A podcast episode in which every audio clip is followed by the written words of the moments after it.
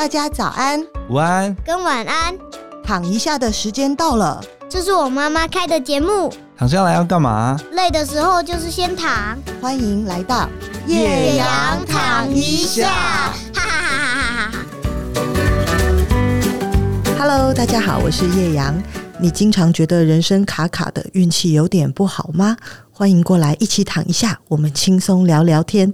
今天坐在我对面的是人称新创科技圈的国师，擅长透过面相、紫微斗数、风水来替人改运的命理大师简少年。我很喜欢他在新书说，希望自己可以帮助大家以改运为主轴，而不是以算命。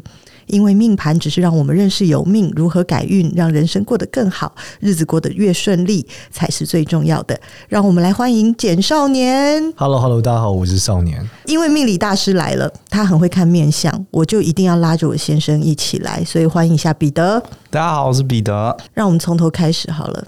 第一个问题，我就要开始问喽。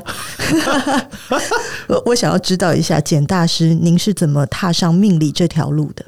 哦，我其实，在一些节目上有提过，就是呃，最早是我阿姨家发现紫微斗数的书嘛，然后我把那个光碟片放进去。哎，现在小朋友可能不知道什么是光碟片，反正把 CD 片放进去之后，然后就开始可以打上自己的生辰八字，然后我就发现，哎呦，蛮准的，就是那些性格好像跟我真的有点像，我就去收集全班的。然后发现，哎，真的是蛮像的。你去收集全班的紫微斗数的命盘吗？就生辰八字，对，看他们要嘛，然后就拿到了嘛。那想说，哎，会不会哪一个女生跟我是天作之合？哦，结果后来发现，还是要长得帅和会打篮球比较有用。对，所以那个时间点就开始踏上这条路了。你知道，一般小朋友发现光碟都不是你这种。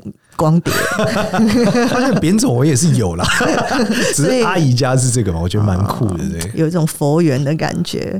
可是命理有好多种诶，有八字啊、紫微斗数啊、面相、手相这些的。我想要问一下，这是自助餐，然后大家各取所需，喜欢看什么就看什么，还是这是有互相影响的命理这回事？其实整个的命理技术是道教的一个技术。嗯哼，那这件事里面，道教我们称呼叫武术。以前老的老师在闽南语的时候都会说，我们是这个巫术老师，就是讲武术，就是讲三一命相卜。那三一命相卜这五个技术分享，三术就是修仙，医术就是中医，那命术就是大家看到八字、紫微斗数，就是算命。那相术就是天相、地相跟人相。天相就是真的观天象嘛，天文学。那地相就是风水，人相就是看人。最后是卜术，卜术就是所谓的易经卜卦。就是在那边摇龟壳，咔咔咔咔，然后丢出来，或是抽签，这个叫做卜术。哎，那那个小鸟在夹签的那个是也是卜术。哦，就是那这五个范畴，就是以前的道士是要武术全齐。嗯哼，所以一般来说，所有算命师的宗师都是鬼谷子。哦，那鬼谷子就是他武术全会之外，还有很多权谋嘛等等的。嗯，大概是这样。所以你认为他们是互相关联的，师出同源？是是，就我们叫一向同源嘛。所以我之前在那个乔瑟夫的节目才说，就是我看你的脸的时候，其实是看着你的五脏六腑在移动。就你走过来，我看到你的这个呃心脏怎么样，肝脏怎么样，肾脏怎么样，脊椎怎么样。那这个就是跟它跟中医是连接在一起的，我们才能够去做一个解读这样子。我小时候，我家人是非常反对我去算命的，因为他们都会这样说，就是说会去算命的人，都是因为从他自己觉得自己很衰开始。这是跟拜拜应该是类似吧？应该有很多人看到你，或者是所有的命理师一开头就会说：“简老师，我好衰啊，命好差，怎么办？”通常看到我，应该不会说自己命很衰啦，因为他没概念啊。哦，他不知道自己命到底衰不衰，他只是知道最近很衰。哦，对对，所以他不会说我的命很衰，他只会觉得我最近很倒霉。那老师为什么，或是我接下来工作怎么样？那你会从哪里开始看起？我算命都是一问一答的，我是非常 Chat GPT 的人，就是你问我一个问题，我给你个答案。然后除了生死不能问以外，其他都可以问。为什么生死不能问？哦，因为生死的话，如果你有看过最近常见的这个 Marvel 或 DC 的影片，就是如果你改变了平行世界，嗯，就是会出现很大很大的问题。对，然后我们通常很容易被制裁。嗯，所以我们就不能去干涉这件事。那你是看得到生死，你只是不说，还是你看不到生死？呃，我们在我自己的要求，我对我自己要求是比较严格。我认为所谓的算命要会，就是要会看得出来什么时候死。从面相上可以看，紫微斗数也可以看，风水也大概也可以看出一些问题。那个要认真看啦。例如说面相，我可能需要给我大概五到十分钟，我才能认真看出你什么时候会死。对，那紫微斗数也 紫微斗数很快一点，但也大概也是五到十分钟的，是这样。天哪，我先把我脸挡起来，我有点害怕的感觉。我不会跟你们讲，也不会认真看啦，所以还好还好。对，我很认真看了你的书，我从第一章，哎、欸，你干嘛深呼吸啊？好，我很怕我等一下走出去就死了。不会，我看得出来跟你们会怎么样是两件事，好吗？好的，对对对。而且现在医学很发达，大部分寿命比之前想象的都长很多。哦，因为我正要说那个，我觉得简少年现在看你有一种惋惜的感觉。没有没有没有。好了，我吓你的啦，吓死人！不要走出去之后，忽然间被黑粉攻击，干嘛吓我们彼得？我看了你的书，欸，诶，我第一章就很有启发，因为你说要阴阳合才能生万物，看似两件不相关的事情，其实紧紧相依。可不可以举一些简单的例子？这件事其实是源自于一本。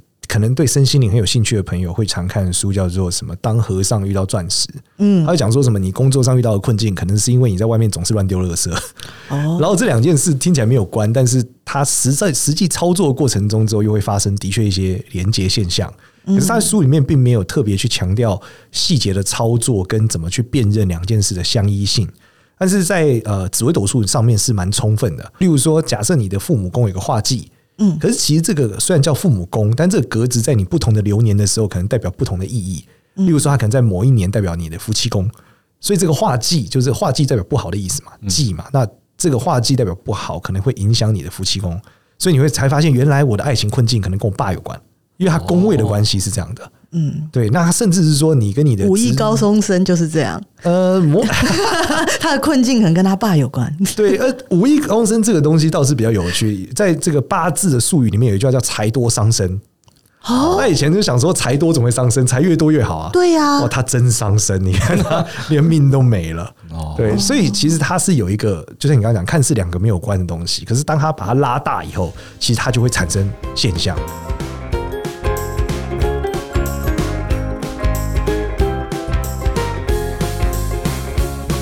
接下来我们想要快快的进入奇妙的面相学，可以先请简大师看一下我旁边这位彼得哥吗？你要看五到十分钟的话，我们可以停机。还有还好，看看彼得要想知道什么，想知道他是什么事情。你要知道什么事情？我想知道儿子会不会听我的话。但是刚刚前面有聊，你儿子耳朵很软嘛？耳朵很软就很容易被拐骗啊！你就让叶阳拐骗他就好了。哦，因为我耳朵很硬。我们刚刚在开始录之前呢，我就一直不停的想要问第一个问题，因为我不懂面相学，所以我在面相呢发现的奇异之处肯定是非常奇怪，我才会发现。嗯。那彼得呢？是我发现一件事情，就是他的耳朵超大诶、欸，他整体的耳朵已经大了，但是呢，他耳朵有一个肉，耳垂有一个肉，已经浑圆到它可以独立变成一个个体，钉子户的耳垂。对，所以我就很想要问简大师，这是什么意思？就是他的耳垂是往前翘的嘛？那这一种一般来说就是叫做耳朝天仓啦。那这种耳朵往前翘的人，就是天上容易掉钱，比较有福气。所以他面对很多事情的时候，他相对来说会运气比较好。他是走一个水到渠成的路线。对，尤其是小时候的某些阶段会超超级爽，在某些时间点。那你去看最典型的，就看那个九面的儿子，嗯，不是那个新垣结弟弟嘛？他不跟一个弟弟拍了一个嘛？你看他那个耳朵就是很圆，然后耳垂也很翘。哎，等一下，你说耳朵很圆，是整个耳朵的外观要是一个圆，要是圆形的，越圆越好。可是我们耳朵不是都是长形的吗？因为你去看很多超级二代，都是很多是圆的。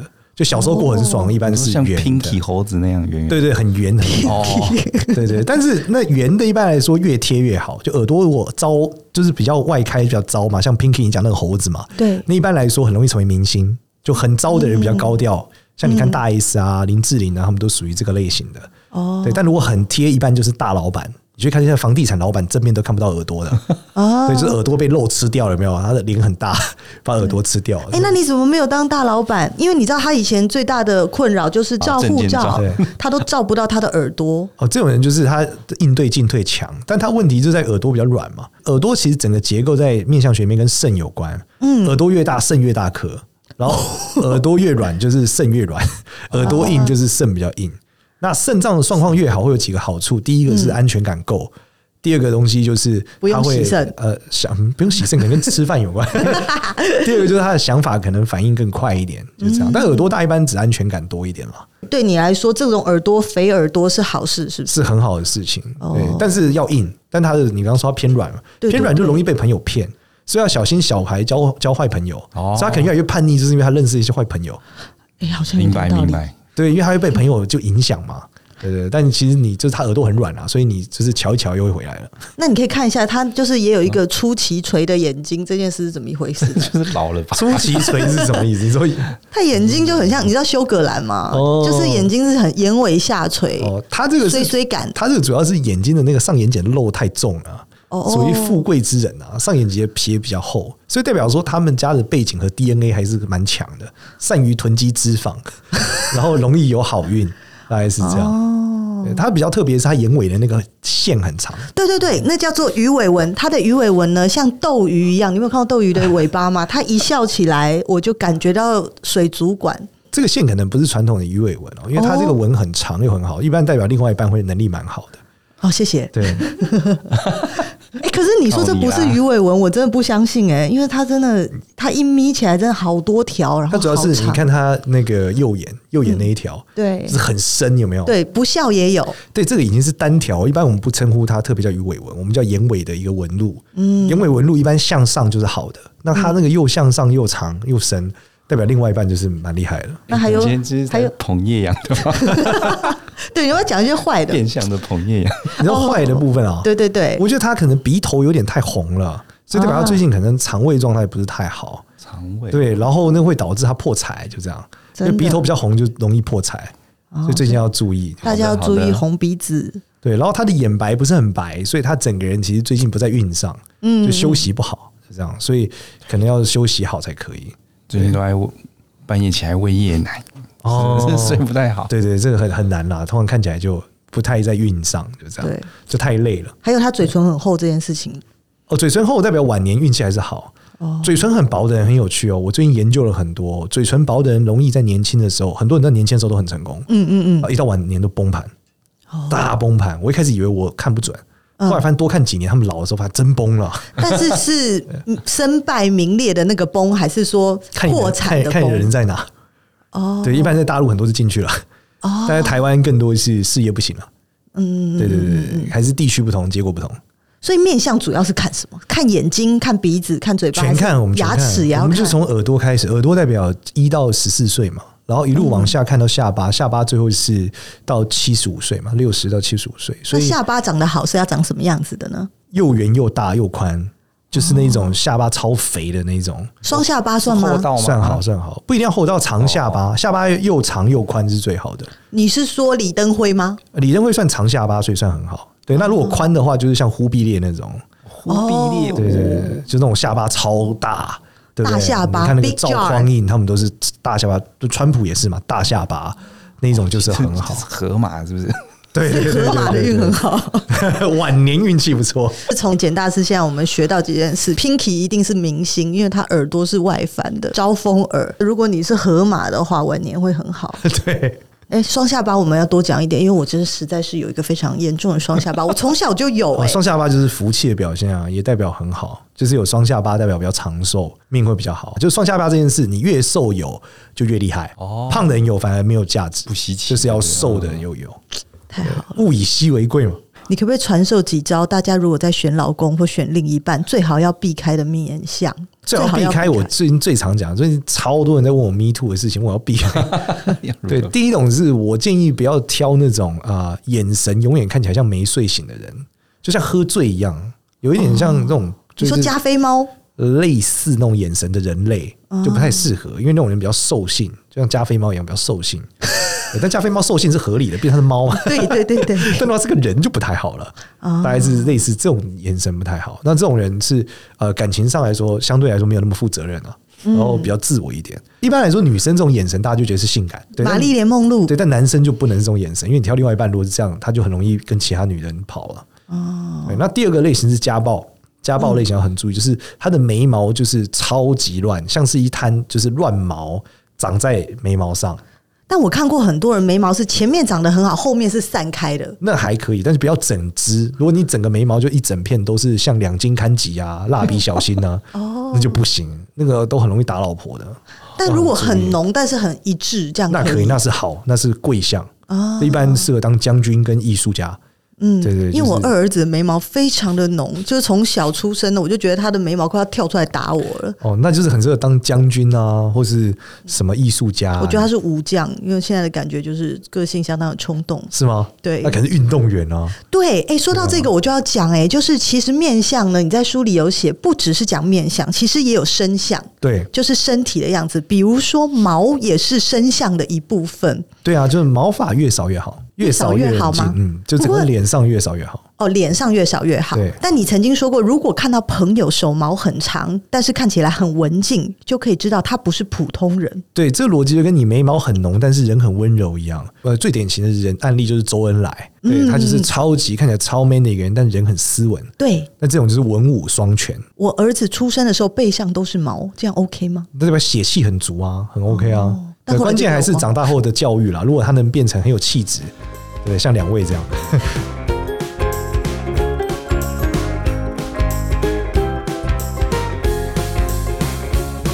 我觉得超有趣，就是你特别谈了一毛这件事情。Uh, 因为彼得的一毛很长哎，我觉得他一毛浓密到我觉得是会让人迷惘的森林。没穿衣服来吗？请问这代表什么？令人迷惘的一毛。哦，一毛当然是要又长又软了。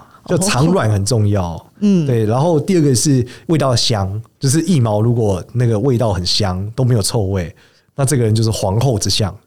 哎，我要打开这本书，可以成为皇后，立刻念一段。因为呢，我光是一毛这件事情，我觉得特别的有趣。因为你说呢，要讲一毛，首先不能够没有一毛。对对对，因为这是大忌，长跟眉毛一样。再来是说一毛要闻起来香，你刚刚提到的是富贵之人，你甚至有提到说以前人看身相是要脱光衣服去给这个命相老师来看的。真是挑皇后才这样啊，一般你在路边不会这样。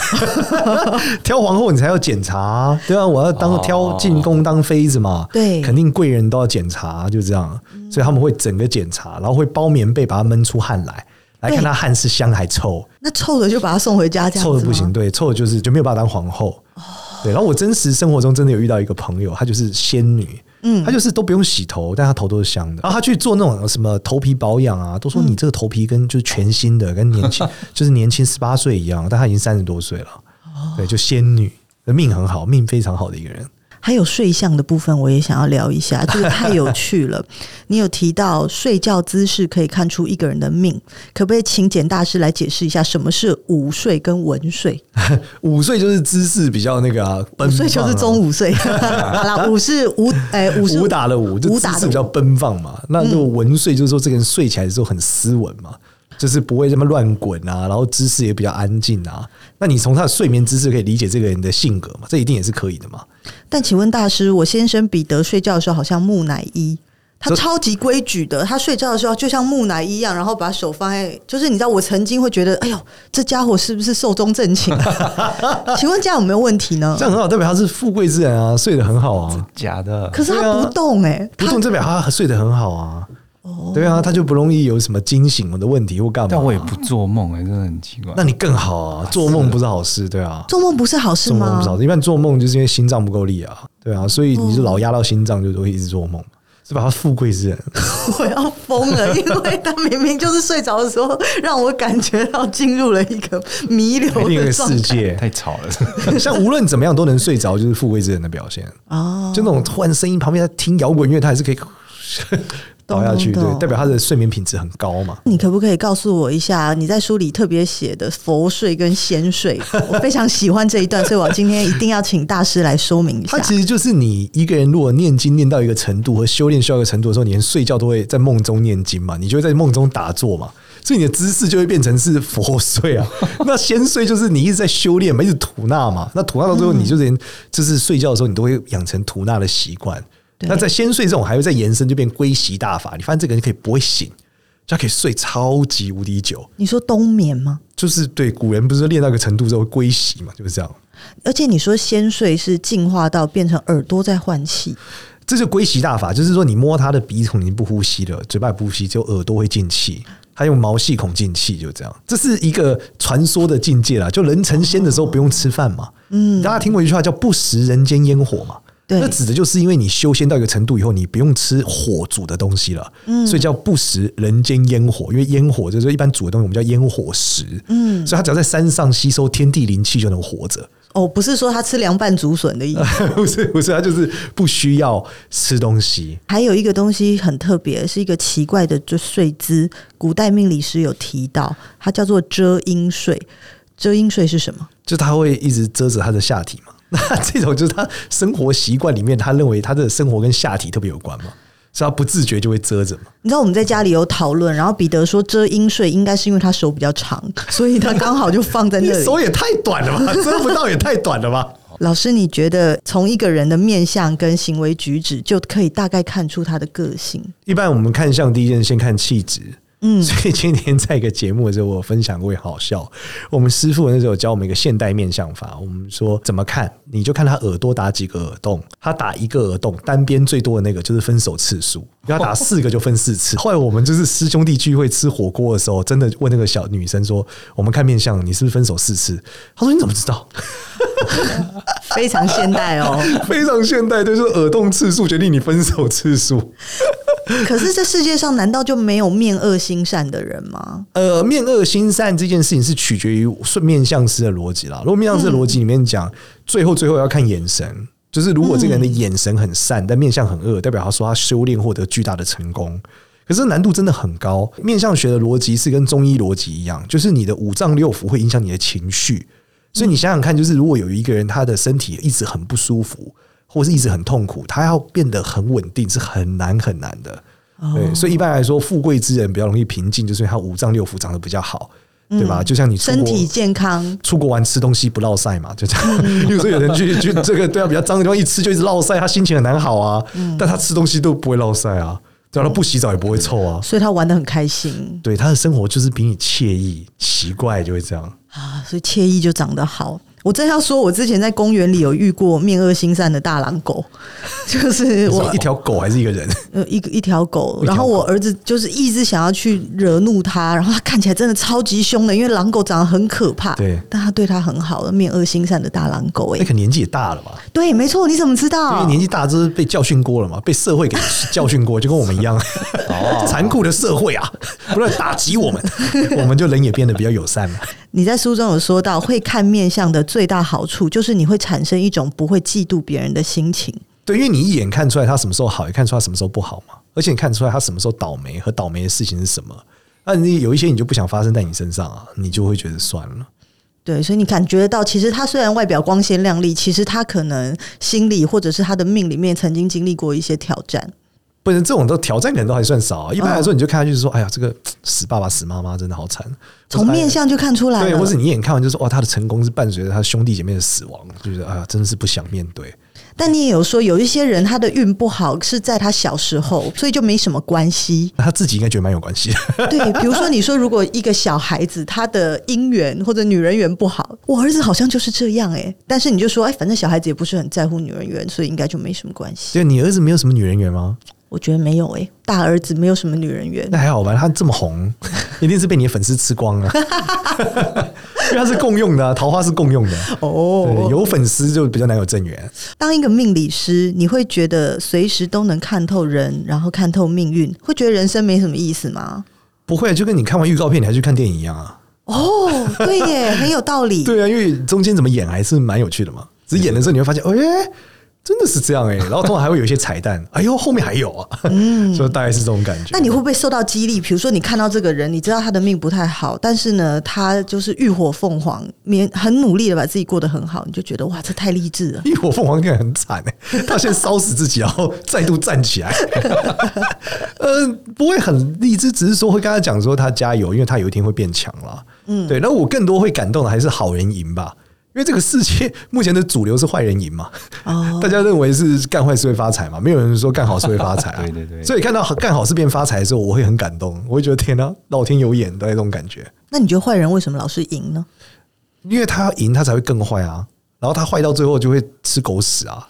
说然后这个世界他就坏到最后，他宇宙就爆炸了。他想示范给大家看，就是他会去吃屎啊，所以这个老天知道告诉你啊，就是你你以为他没事吗？我让你看，对你这坨屎没吃，他是因为后面有更大碗的。对，反正终究会吃屎嘛。他就是一个以前这个佛教以前叫逆境菩萨嘛，就这个人一直干北兰事，干久了，他最后爆炸的时候，你就觉得啊，那我不能这样干。那么你自己看得透你自己的命吗？我每天看啊。啊，命还要每天看吗？不能看一次，然后就休息。照镜子看下今天怎么样啊？例如说，照镜子发现今天会跟同事吵架，我就不跟同事讲话；或今天会跟老婆吵架，我就不跟老婆讲话。哎，你的意思是说，你每天的脸都长得不一样吗？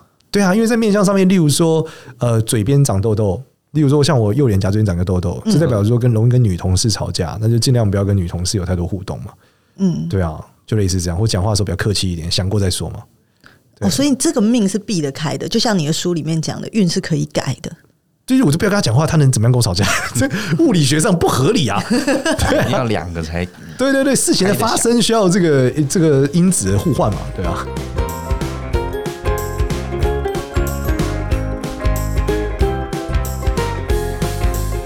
接下来这一题我真的很想问，叫做说谎的命理师。我想知道命理师会不会说谎？如果真的看到一个很苦命的人，然后带着很苦命的一家子来到你面前，你有办法跟他说啊，你这辈子是惨了，你只能等下辈子投胎了。我应该会跟小贤会分析为什么他会他会惨啦，这很重要。你不能整个讲他很惨嘛？嗯，他问我说：“老师，我这个五六十岁怎么样？”我就说：“你六十岁看起来超级凄凉。”那原因是因为就是你爱上了一个小三，最后你把钱全部都给他了。嗯，那他就说：“哦，那我就不要遇到小三。”或者我说：“你六十岁是超级凄凉，因为你儿子是骗光你所有的钱。”我说：“从现在好好教他，就这样。”哎，你可以看一下我们的脸，儿子会不会骗光我们的钱吗？这从你儿子的命看比较准啊。但两位看起来，这个小孩都还是蛮蛮厉害的啦。所以要看儿子，而且男的比女的厉害，看起来是这样。哎、欸，你你可以从有脸上看出来这个人生不生得出女儿吗？应该说以彼得为例嘛，他的左左边的黑眼珠在中间，这是正常，但他右边的黑眼珠偏了一点，就很明显偏了一点。那对。呃，人类的右半部在面相学里面，它的 DNA 跟异性基因有关，嗯，所以代表说他的母系基因是相对来说在这个地方是呃异常于父性的，嗯，所以我们就会说，那他生女生的这个容易在 DNA 上面的结构出状况就比较高。逻辑这样来，所以我们就会判断说，眼睛也跟小孩有关，所以我们就会判断说，他生儿子会比生女儿好，就这样。但是你不需要我跟他一起看吗？呃，基本上他有问题加了你，那不就是这个一半加一半，零点五加零点五嘛？那他的零点五已经只剩零点二五了，你你加满分也只有零点七五嘛？对啊，逻辑是这样。但是你其实也是这样，你的左眼球的确比较靠近里面一点，对，所以你左眼球的确歪一点，所以你们两个面相综合起来，就是一般生就是生女儿的概率比较低，就这样而已。就是说，他容易在健康上面，或是在一些状态上没有那么好，就这样。我要讲一个很好笑的事情，是我突然想到的，啊就是彼得一直觉得自己有一只眼睛长得很像义眼，就是这一只啊，对，就右边眼睛嘛。对，他觉得他眼睛，我以前没有，我小时候没有，是那就是谁？有一天我突然，这很正常，因为会不会是小中风？其实逻辑是小中风蛮合理，其实逻辑就是五脏六腑只会衰退嘛。所以你越用久，一开始你起点的时候，例如说，他可能到四十分的时候才会出现现象，但你可能是六十分开始，所以那时候没有现象，但是正常可是一百分。嗯，那随着年纪越来越大，他就会慢慢从变成六四十分，那就会发现说，哎，怎么好像怪怪的？对，这跟腰一样嘛，年纪大就开始觉得腰好像会痛，你觉得年轻的时候哪有啊？嗯。哎、欸，我也要讲一个我自己的好了，要不然我一直在笑彼得。我发现我的鼻孔非常大、欸，哎，就是我是挖鼻孔，我是可以用大拇指来完成这个任务的。然后人家都说鼻孔大会漏财，对，鼻孔大比较随性，就面对一些事情的时候，你可能说随便了，就这样。哦，对，你很多事情可能更急，你的急躁盖过了你的策略，就这样。而且鼻子有各式各样的形状，你可以分析一下嘛？因为我跟彼得的鼻子非常不一样，他的鼻子是比较稍微鹰钩一点，但不到鹰钩，但是比较朝下的。我的鼻子从小到大都是长这样，就是有一点点朝天鼻。我跟你分享，是我小时候啊，有一个男生，我一点都不喜欢他，他打电话给我说，我我没有办法喜欢你，因为你的鼻子实在长得太大了。我到现在都还是很生气他，因为我一点也没有喜欢他。心想说，我又没有说喜欢你。对，他批评我的鼻子。所以我小时候就会一直有一种觉得我的鼻子是不是长得太大了？但事实上是啦，鼻子大是好事啊，鼻子大代表脊椎系统发达，也代表另外一半会比较强，所以是好事。鼻子鼻子大越大其实是越好的。那形状呢？形状来说，越看不到鼻孔越好。对，那看得到鼻孔都属于漏财。其实你们两位虽然形状不一样，但大致上是漏财的，看起来都属于比较随性的啦。哦，对对对，如果能遮到更多更好。我其实它很有趣哦，鼻子的造型其实跟 DNA 的人种有关。如果你要应付高山型气候，你的鼻子是会高一点的。对。但如果你是在这个热带区域，你要换气的速度变快，你鼻子会低一点。嗯。所以你想嘛，那你呼吸速度快的人自然就比较随性啊，因为它燥嘛。嗯。但是如果呼吸速度比较慢的人，他就比较静嘛，他就会想清楚。所以其实逻辑是这样来，那鼻孔形状也有差，对，例如说圆形就是比较好相处，比较大方；方形就是这个人规矩很多。有人鼻孔是方形的，有有有是正方形的，然后三角形就是这个人很小气，哦，对，然后如果超级小，小到小拇指塞不进去，对，就要特别注意他的生殖系统，可能有生殖系统的异常。但如果大到什么就是拇指都塞得进去，那就容易漏财，就太随性了。哦，而且而且在做一些决策的时候，有时候比较投机，会觉得说，哎，我可以试一下，就。